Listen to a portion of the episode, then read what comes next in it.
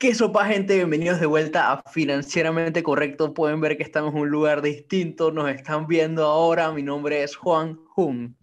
Mi nombre es Kaiser Pravia. Saludos. Eh, seguimos con los podcasts visuales. Si estás escuchando en Spotify, eh, puedes ir a YouTube, al canal Financieramente Correcto, y vas a verme a mí, Juan, conversando aquí en nuestros estudios. Em, el día de hoy vamos a hablar sobre un tema interesante, ya vieron en el título, vamos a hablar un poco sobre lo que es el pensamiento de abundancia, ¿no? Creo que es súper interesante, un término que en muchos libros de finanzas personales se dice esto de pensamiento de abundancia, los creadores de contenido, y hoy, quería, hoy queríamos, Juan y yo, entrar un poco más en profundidad en ese tema y más que nada se basa en qué tienen como los millonarios, qué es lo que hacen, eh, los sacrificios que las personas no ven, y es lo que vamos un poco a desarrollar el día de hoy.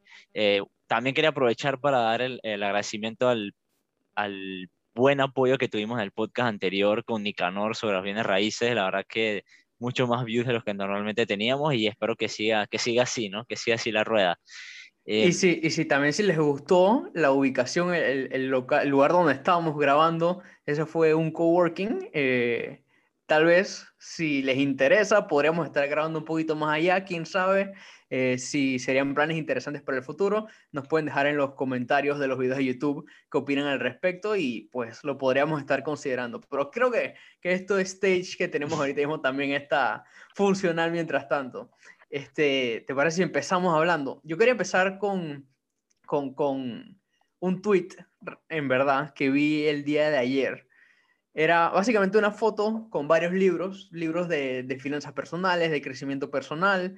Eh, teníamos a Robert Kiyosaki, algunos libros de Elon Musk, eh, El arte de la guerra, etcétera, que eran libros que muchos de los que yo me he leído, estoy seguro que tú también, y, de los que usualmente las personas que están en este, en este nicho de, de crecimiento personal, de finanzas, se leen.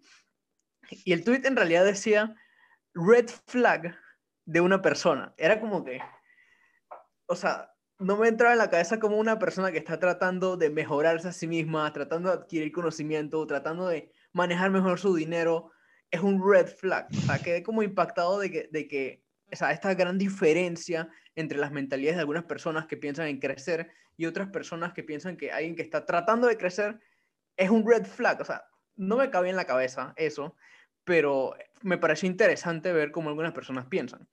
Y creo que va por ahí mismo, mentalidad. O sea, algunas personas simplemente se, se van por lo que es el día a día, se dejan llevar, y otras simplemente tienen un propósito, quieren llegar a cosas, y, y pues eso me pareció sumamente interesante.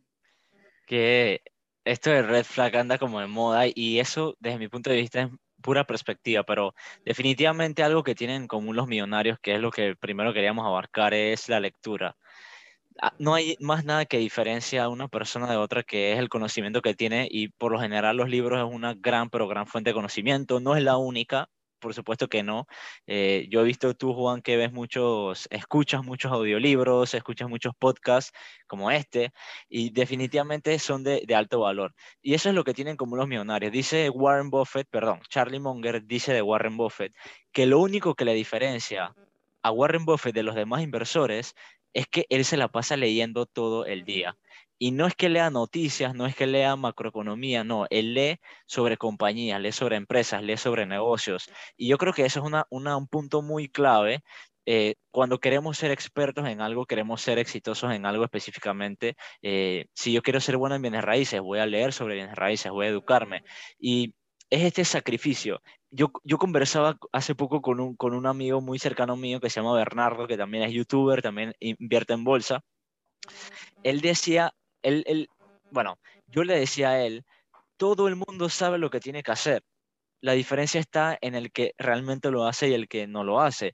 Eh, porque el tema, por lo menos de la inversión, que es lo que, lo que él y yo estábamos hablando en ese momento, es agarrar tu compañía y leerla y lo que tenga sentido, si tiene sentido, invertir. Ok, pero mucha gente sabe que esto lo puede hacer, que la información es pública, pero casi nadie, de verdad, casi nadie, aunque sabe lo que tiene que hacer, llega a hacerlo. Y eso es lo que diferencia a un buen inversor, en este caso, a, eh, a otra persona que invierte y que obtiene rendimientos mediocres. Y esto si lo llevamos a lo que estamos hablando hoy, esto es lo que diferencia a las personas exitosas en su nicho, en su vida, a las personas que se quejan y que están teniendo rendimientos mediocres, ¿no? Yo personalmente... Em, uno tiene que ser bastante autocrítico desde mi punto de vista. No es que tú seas perfecto, no es que todo lo que tú haces está bien.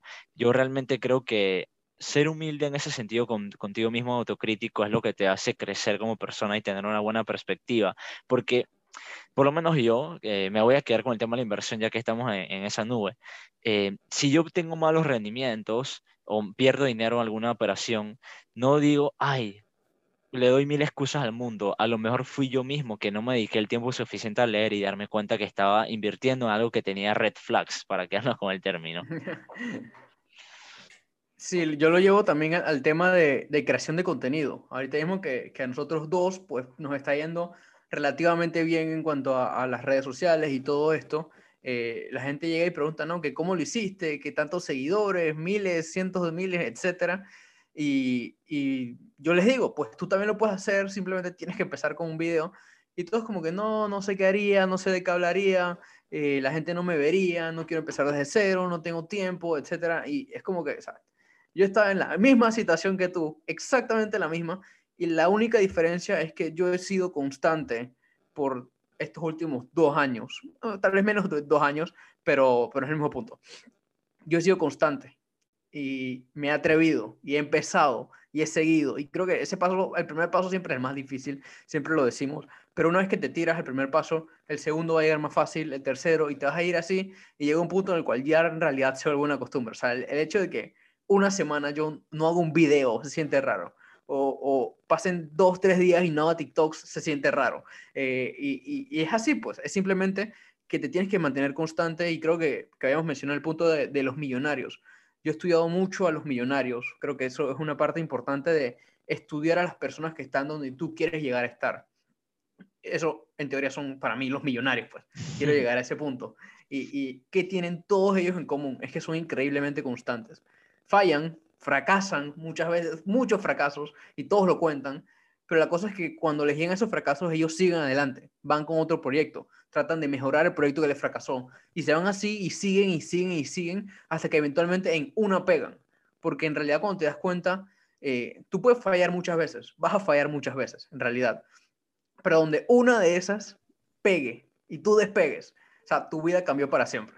Y hay que verlo de esa manera de que si tú te mantienes lo suficientemente constante, te mantienes lo suficientemente fracasando constantemente, eventualmente vas a llegar a pegar esa una y pues tal vez llegues a ser millonario gracias a esa una o llegues a ser exitoso en lo que sea que quieras hacer.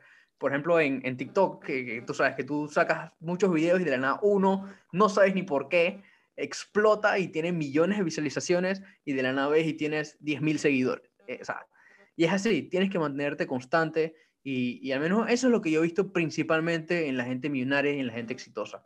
Ser constante. Yo creo que eso es eh, súper clave. Y antes de empezar, creo que también es, importante preguntarte qué tan sostenible para mí es que yo haga esto a un medio slash largo plazo. Porque muchas personas dicen, por lo menos, digamos que alguien está súper motivado, dice, Juan, ¿qué hago para empezar a crear contenido? Y tú lo motivas, le dices, empieza, tú nada más tira el primer video, aunque sea malo, pero imagínate que esa persona dice, ok, yo lo voy a hacer, voy a hacer 25 TikToks en un día, 20 videos de YouTube y voy a estudiar 5 compañías para invertir a la vez.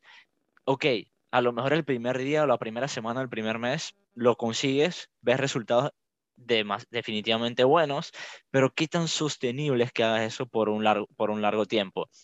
Entonces, eh, aquí me quiero transportar hacia el segundo punto, que es el tema de el pensamiento del medio a largo plazo.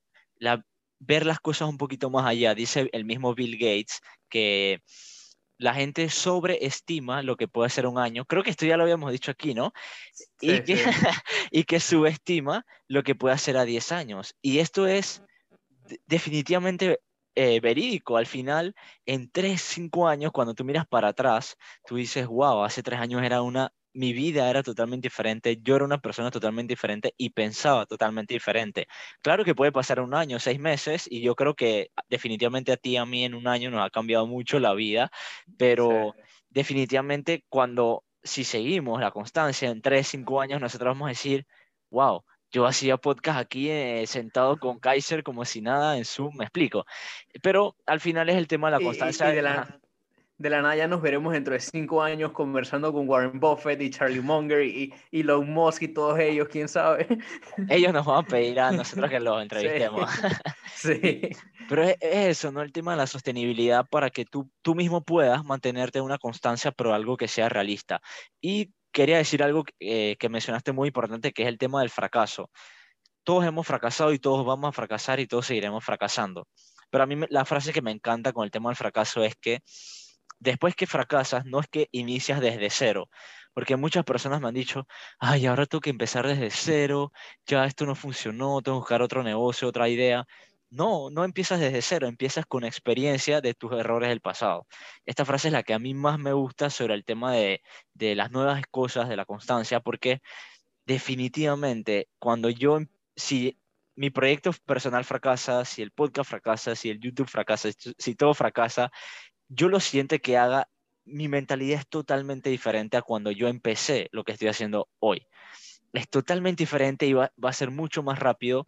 No digo los resultados, pero el proceso de, la perfección, los detalles, etcétera, etcétera. Así que creo que es de, verdadero valor eh, empezar, empezar a hacer las cosas y tener sobre todo ese pensamiento a medio largo plazo y no buscar la, satisfacción a corto plazo. Em, ya, ya para decir mi último punto, justamente ayer estaba pensando en eso, que yo estaba eh, haciendo unos trabajos en la universidad, bueno, ya me gradué, pero estaba apoyando a unos muchachos y yo veía esa, esa necesidad de, de, la satisfacción a corto plazo en la institución educativa. Yo veía en la teoría que yo estaba haciendo, que era de finanzas, cómo te enseñaban la satisfacción a corto plazo, pero yo decía, muchachos, estudiantes que al final son de mi edad, pues no es que yo pueda decir que, que son menores, yo les decía, ok, esta información es válida, pero piensen un poquito más allá, piensen un poco a medio plazo, a largo plazo, porque a corto plazo esto te puede salir bien, pero no va a ser sostenible, esto no va a ser una, una buena base para tomar decisiones. Y realmente uno cuando ya está fuera, por lo menos la institución educativa, lo ve un poco más claro, ¿no? Pero si te lo dicen mientras estás dentro, creo que le puedes sacar mejor provecho a la información. Sí, estoy totalmente de acuerdo. Y, creo que ese punto de, comparar esa mentalidad corto plazo versus mediano, largo plazo es importante. Por ejemplo, eh, yo sé que a nosotros siempre nos llegan mensajes de, oye, quiero invertir, pero a corto plazo quiero eh, no sé, meterme a criptomonedas y hacer algunos, algunos dólares, algún dinero en, los próximos, en las próximas semanas. O, quiero invertir en bolsa y ver cómo saco eh, un dinero que necesito para dentro de un mes. Es como que complicado. O sea, tú, a la hora de, de, estar invirtiendo, pues eso es mucho más difícil si lo quieres ver a, a corto plazo, se trata de una manera distinta. Y, y, creo que como tú dices, no es sostenible. O sea, tú no puedes estar eh, consistentemente tratando de hacer las cosas a corto plazo porque a la larga no te va a funcionar. O sea, no, no vas a llegar a esos buenos objetivos a los que quieres cumplir, a los que quieres llegar, si te mantienes con esa mentalidad de corto plazo.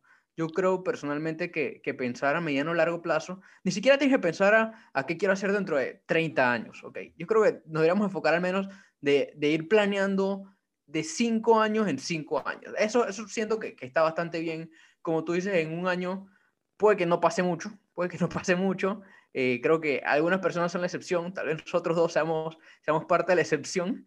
O a lo mejor puede ser que te salgan súper bien, ¿verdad? Puede ser que en, el caso de la bolsa que ganes mucho dinero o que tu proyecto explote en poco tiempo, pero qué tan sostenible que es la palabra, ¿no? Ahorita nosotros tenemos 22, pero cuando tengamos 30, cuando tengamos 35, ¿qué va a pasar, verdad? ¿Qué sostenible es lo que estás haciendo ahorita? Continúa, por favor. Así mismo, e, es, sea, puede que la pegues, que la hayas pegado. Por ejemplo, nosotros empezamos a crear contenido, yo creo que en el momento perfecto, está empezando TikTok, salió Reels, etc. Eh, tal vez otra persona, digamos en el corto plazo, la burbuja del, del Internet, una persona que, que, se tiró ahí, después, no sé, por algún motivo vendió cuando estaba en, en, la cima y después vio cómo todo se, todo se cayó, derrumbó, el mundo dejó de existir, etc. Y obtuvo sus ganancias en el corto plazo. O sea, puede que tengas algún momento así, de suerte pero tienes que saber que eso no es sostenible, eso no te va a pasar siempre, así que es mucho mejor pensarlo a mediano largo plazo, donde las cosas sí se den de una manera más sostenible. Y creo que por ahí mismo tirar el, siguiente tema que queríamos hablar, que era de el sacrificio de la hora. Va también ligado a lo mismo del corto plazo.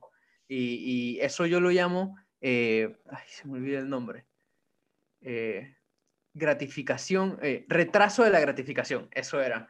De, y lo tiramos más como al lado de finanzas personales, de que todas esas cosas que tú quieres ahorita mismo, digamos que vas al mall y te quieres comprar, eh, no sé, viste las nuevas Adidas, esas que, que, son como el Lego, que me han llamado la atención, que no me quiero comprar, pero, pero, pero sí, me, me las imagino yo yendo del mall y de las veo en la tienda y digamos que me dan ganas de comprarlas, no sé ni cuánto cuestan, digamos que 100 dólares, no sé, no sé, la verdad, podría estar muy equivocado, es como que estos 100 dólares yo los podría invertir, podría empezar mi negocio con ellos, podría pagar mis, algo, de mis deudas con estos 100 dólares. ¿De verdad necesito comprarme estas zapatillas ahorita mismo por impulso o puedo simplemente dejarlo para más adelante, tal vez utilizar el dinero para acabar de pagar mi deuda y cuando acabe de pagar la deuda las puedo comprar, etcétera? Es como este pensamiento de que tienes que hacer tus sacrificios ahorita mismo para lo, cumplir lo que de verdad quieres más adelante. No sé si has tenido alguna situación así parecida. Y bueno, sí, por supuesto, yo de verdad que yo tengo una mentalidad de sacrificio del, eh, de la hora para placer del futuro. Yo definitivamente pienso así. Yo pienso que yo estoy demasiado joven para estar disfrutando al máximo mi vida. Yo creo que yo tengo, por supuesto que disfruto y busco la felicidad día a día, ¿no?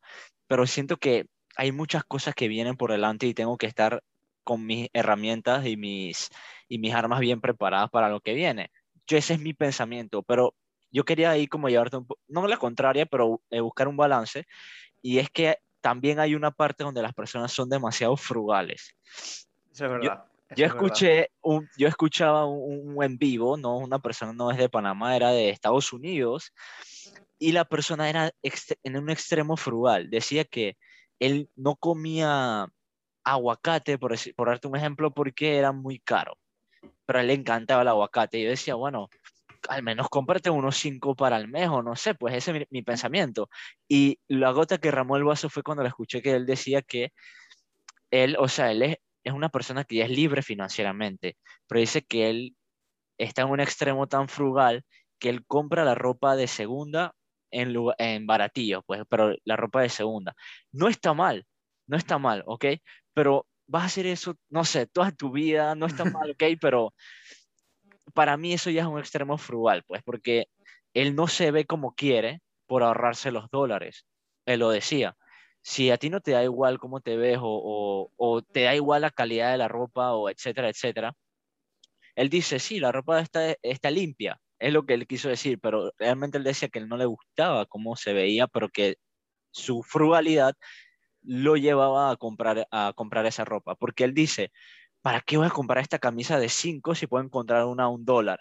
Siempre va a haber algo más barato. Entonces hay que buscar ese balance también, pero definitivamente para lo que estamos hablando hoy, lo del pensamiento de abundancia, todas estas cosas que ya hemos dicho, el pensamiento a medio slash largo plazo, em, el sacrificio de la, de la hora para el placer del futuro y también el tema de eh, la lectura, el tema del crecimiento educativo, creo que es súper importante la constancia también en la educación. Y ahora quería hablar de por qué la mayoría de las personas no piensan en grande. Yo creo que muchas personas sueñan en grande, pero no actúan en grande. Y yo me incluyo a veces en esto. Yo realmente creo que yo podría dar más de lo que actualmente doy o podría conseguir más de lo que actualmente doy. No sé qué tan sano es esto, pero em, a veces nosotros mismos nos limitamos, nos decimos, ay, yo quisiera un yate, pero ¿qué estás haciendo para conseguir ese yate? Me explico, ¿qué necesitas para tener ese yate? Necesitas 5 millones de dólares. Bueno, ¿cómo consigues esos 5 millones de dólares, por ejemplo?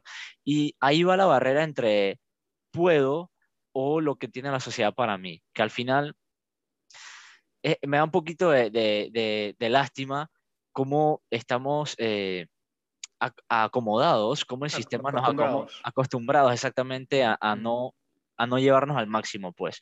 Y para mí, ha sido, para mí personalmente, y aquí estamos para aportar nuestras experiencias personales, ha sido una barrera mental muy grande salirme de lo que mi, mi círculo te plantea o que te dice que está bien.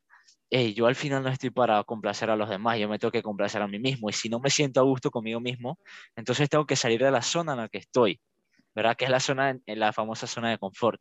Y por, por eso creo que no es que nadie piense en grande, todo el mundo creo que sueña en grande, definitivamente, pero eh, está esto entre actuar y no actuar en grande, ¿no? Sí, yo, yo, lo pongo también, tenemos nuestros sueños y tenemos nuestras metas. Un sueño es algo para lo que tú no planeas, no actúas, y una meta es algo para lo que tú sí planeas y sí actúas. Por ejemplo, yo siempre tiro el término millonario. Sea, todo el mundo creo que dice quiero ser millonario. Bueno, ¿qué estás haciendo para ser millonario? O sea, ¿Tienes un plan para ello? ¿Estás haciendo algo para ser millonario? ¿Cómo estás tratando de incrementar tus fuentes de ingreso? ¿Cómo estás tratando de hacer más dinero? ¿Cómo estás ahorrando más dinero? ¿Cómo estás invirtiendo más dinero?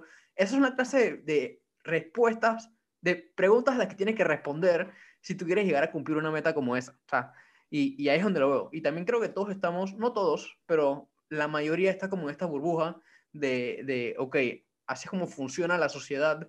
Yo simplemente tengo que ir a mi trabajo, que en Panamá los trabajos no me pagan bien, etcétera, no, no tengo maneras de, de, hacer más dinero, tengo que acoplarme a lo que todo el mundo hace, tengo que sacar mi deuda para la tarjeta de crédito, de la tarjeta de crédito, deuda del carro, deuda de la casa, y, y o sea, no voy a tener un futuro. Ojalá yo fuera millonario algún día. Bro, no, tienes que cambiar algo. O sea, si la sociedad está haciendo esto y está resultando en esto, ya sabes que tú no puedes estar haciendo eso si quieres algo diferente. Creo que ese es el pensamiento que hay que tener y de vuelta, cambiar esa mentalidad.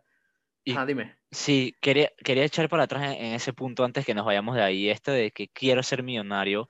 Mucha gente dice, ya estoy tarde, ya en 10 años, no va, en 10 años no va a valer la pena. Y ahí echamos también un poquito para atrás sobre el sacrificio de la hora para el placer del futuro.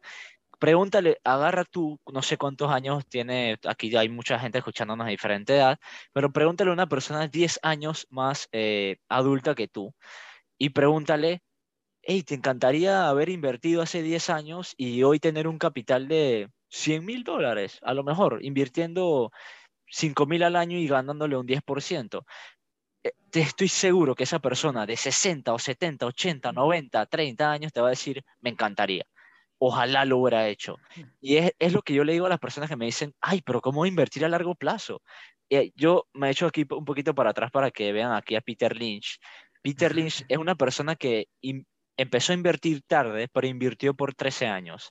Lo hizo excelentemente bien, un retorno de 30% anual en promedio, y dijo después de los 13 años, me retiro. Voy por fuera. Agarro mi dinero, olvídense de las, de las redes, olvídense de los periódicos, las entrevistas, me retiro, me desaparezco de la faz de la tierra y vivo mi vida con lo que yo trabajé para ello. Pero bueno, al final, disculpa que te corté, pero, pero creo, que era, creo que era importante añadir esto de siempre eh, no tener esa, esa mentalidad cortoplacista, que creo que es lo, lo, lo, que más caracteriza a los que piensan en abundancia. Sí, yo, yo estoy totalmente de acuerdo. Pero Lynch definitivamente también que creo que uno de los mejores inversionistas que han habido. También, esa es otra recomendación aquí que les damos, libros de Peter Lynch. Eh, muy bueno, muy bueno. Yo personalmente he aprendido muchísimo. Este, sí, y, y también creo que debemos hablar de, de, esta cultura que hay de hustle, en realidad, aquí todo el cuadro, eh, eh, que es una cultura como de, de, estar en constante acción. Obviamente, personas que aquí estamos hablando, actuar, tenemos que actuar para llegar a cumplir esas metas, slash, sueños, y, y existe una cultura llamada cultura de hustle, de personas que están siempre tratando de trabajar, trabajando más, más y más, siempre dedicándole tiempo y, creo que eso está bien. Yo, yo, pues, soy gran fanático de esa cultura. Me gusta trabajar lo más que pueda. Ese, ese sentimiento de, de cuando todo está durmiendo y tú te paraste temprano y estás a las 6 de la mañana trabajando, o todo está de fiesta y tú no fuiste de fiesta, pero te quedaste en tu casa y ya es medianoche y tú sigues trabajando. Eh, y creo que está bien, pero hasta cierto punto. Creo que aquí, como hablamos, igualmente mencionaste antes, necesitamos un balance siempre, eh, preguntarte qué tan sostenible es que tú estés todos los días trabajando medianoche, una, dos de la mañana, o, todos los días parándote temprano y acostándote tarde por estar trabajando, sacrificas tu sueño, que es importante. Eh, entonces, sí, pienso que, que, es muy necesario un balance, de que decidir cuándo no ir a esa fiesta y quedarte trabajando y cuándo en realidad puedes como aflojar y, e ir a la fiesta. Eh, me parece interesante esa, esa, esa toma de decisión que tenemos que tener de, ok, hoy tengo que, tengo sacar este video, tengo que acabar de analizar esta empresa porque hay una oportunidad de ahorita mismo, o etcétera, lo que sea que queramos hacer, eh, o nuestro negocio, etcétera, o evaluar cuándo es que podemos, ok, tengo que agarrar las cosas más relax, creo que al menos nosotros dos con la pandemia tuvimos full enfocados como en hustle mode y, y ya después es como que, ok, tengo que bajar las revoluciones, tengo que eh, parquear más con mis amigos, mi novia, mi familia, porque las cosas no pueden ser así sostenibles al mediano o largo plazo, pues. Y, no sé qué opinas al respecto de esto. No, tal cual, tal cual. Creo que ha sido muy completo. Y quiero darle un, un giro de 360 a esto de, del hustle. Eh, nosotros, nosotros queríamos hablar hoy que si se debe en algún momento parar del hustle, de, de esta cultura de, de, actuar, de estar todo el día, todo el pensamiento es, eh, yo no voy a decir dinero, porque en verdad creo que la cultura de hustle es ser mejor.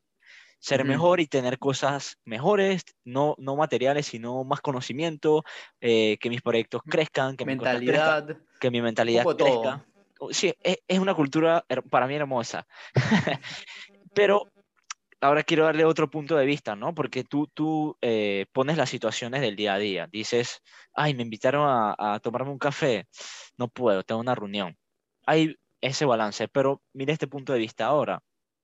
Si cuando pasa el tiempo, pasan los años, creces, ya no necesitas dinero, em, que si debes en algún momento salir de esa cultura por completo esa, es la perspectiva que ahora quiero darle a esta, a esta parte del, podcast, y es que siento que nosotros, por lo menos los que estamos en esta cultura, nunca vamos a parar, nunca vamos a tener esta mentalidad de crecimiento, y no es de trabajo, o sea, claro que incluye trabajo, pero esta mentalidad de aprender, de leer, de aprender de las demás personas, y ¿Por qué digo esto? Porque muchas personas dicen, bueno, yo, por lo menos yo lo acabo de decir, de Peter Lynch, dice, yo empiezo a invertir hoy y en 13 años me salgo. Por fuera.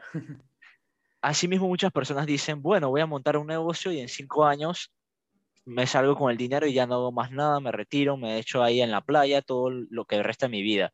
Yo realmente creo que tener ese, ese proyecto no es, no es muy realista. Porque si tú estás 5, 7, 10, 15, 18 años Hoso, en la cultura Hoso, creo que ya ese, ese eres tú. Creo que ya ese es tu estilo de vida y salirte de eso te va a hacer infeliz, desde mi punto de vista. Yo veo a muchas personas que invierten para ganar dividendos y están 10, 12 años eh, viviendo debajo de sus posibilidades para tener al final un ingreso pasivo que cubra con su vida. Pero yo siempre les pregunto con los que tengo oportunidad de hablar, ok, ¿qué pasa cuando vas a cubrir tu costo de vida? ¿Qué vas a hacer? ¿Te vas a sentar ahí en la playa? Ok, quizá un año, pues, pero el año 3 y el año 5 la, te va a aburrir de la playa y vas a estar solo porque los demás van a estar hustling. ¿Me explico? Entonces, quería preguntarte eso para ver qué tú opinabas y aportes aquí al podcast, que si en algún momento tú crees que tú vas a decir, eh, ya, eh, yo ahora me voy a dedicar a otras cosas diferentes, totalmente diferentes en la vida, como a la agricultura a lo mejor, o no sé, pues, cosas totalmente diferentes. Sí, la verdad yo no me lo he puesto a pensar, no he llegado a ese punto, pero todavía estoy lejos de, de, llegar a eso. Pero sí, definitivamente lo que, lo que dices, yo veo muchas personas millonarias, por ejemplo, Kevin O'Leary, si lo conocen, el de Shark Tank, ya he hablado bastante de él. Él decía, él tiene un patrimonio como de 500 millones de dólares, una cosa así. Y él decía, sí que me fui de unas vacaciones, decidí tomarme como un año sabático, pasaron dos meses, creo que era dos meses, me, dirán si me equivoco, y él decía, yo ya no podía más con mi vida, estaba demasiado aburrido, no sabía qué hacer, o sea, no, pude, no, no pudo con ese estilo de vida de, de, vacaciones, de año sabático, de estar relajado, sin, disfrutando en teoría, porque simplemente es, o sea, tú empiezas a apreciar lo que es el hustle. o sea, ya es como parte de ti, tú, no quiere decir que lo necesitas, pero ya es parte de tu vida, ya, o sea, te sientes cómodo por mucho que, que estés estresado por los negocios, por las inversiones, por tener que trabajar y esto, te sientes cómodo al estar en esa situación. Y, creo que dejarlo es difícil. Eh, se me ocurrió la, la, la, analogía de una persona que, que, consume drogas no lo hagan, puedo decir eso, eh, pero que después trata de dejarlas y tienes como, como ese periodo de que, de que la pasas mal por un rato. Sé que es así, no, eso tiene su, su nombre, al tiempo no me acuerdo. Esto no es información educativa sobre medicina ni nada por el estilo, así que eh, para esos temas me voy a otra parte, pero, pero yo sé que ustedes saben lo que intento decir. Y, y es como que tratar de salir de eso es muy difícil. Entonces, al menos yo personalmente, no sé, no, no te sabría decir. Yo sí sé que obviamente van a haber excepciones, personas que se dicen, uff, yo ya dejo todo y me voy allá y me quedo en Mónaco viviendo en mi yate y, y mi luz y eso y ya quedo listo el resto de mi vida, estoy muy feliz sin hacer nada. O, o criando vacas, no sé, etcétera.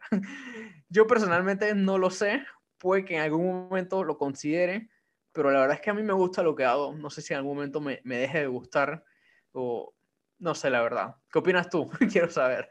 Yo realmente ah, eh, concuerdo contigo de que estamos muy lejos de tomar esa decisión. Nos queda, Sí. nos queda mucho por delante, a lo mejor uno no sabe si aquí hay uno no está vivo o, o le pasa algo, pues. pero no, no es algo que, que, que vaya a tomar una decisión ahora, pero me parece importante plantearlo para que las personas cuando empiezan no digan en cinco años ya no voy a hacer nada, porque también eso te puede ir creando barreras mentales, pues es que, ay, se me está acabando el tiempo, no pasa nada.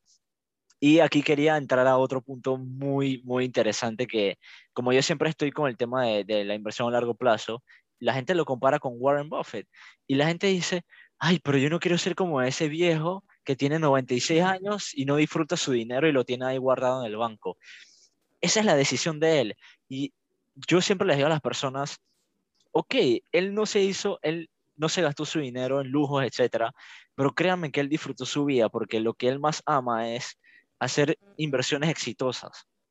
Y yo lo comprendo, porque que tú hagas un estudio, un análisis, 20 horas, 30 horas, 50 horas, y que eso tenga resultados y que las personas te, te de, alguna, de alguna otra manera te den un praise por eso de que tú hiciste un trabajo y que ese trabajo te dio los resultados, de hecho, mejor de lo que esperabas.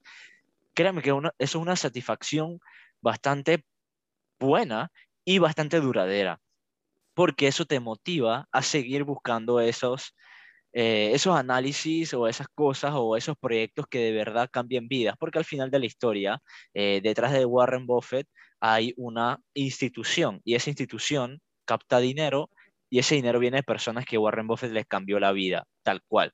Si tú invertiste con Warren Buffett a su principio, invertiste mil dólares, hoy tuvieras 18 millones de dólares.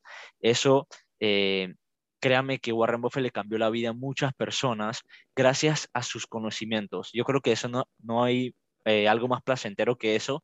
Y creo que nosotros como creadores de contenido, eh, todos los comentarios de ustedes, todo el tema de que, hey, eh, Juan, hey, Kaiser, tus consejos me hicieron dar el primer paso y ahora ya dejé mi trabajo que tanto odiaba. Eso para, para nosotros es gasolina, desde mi punto de vista.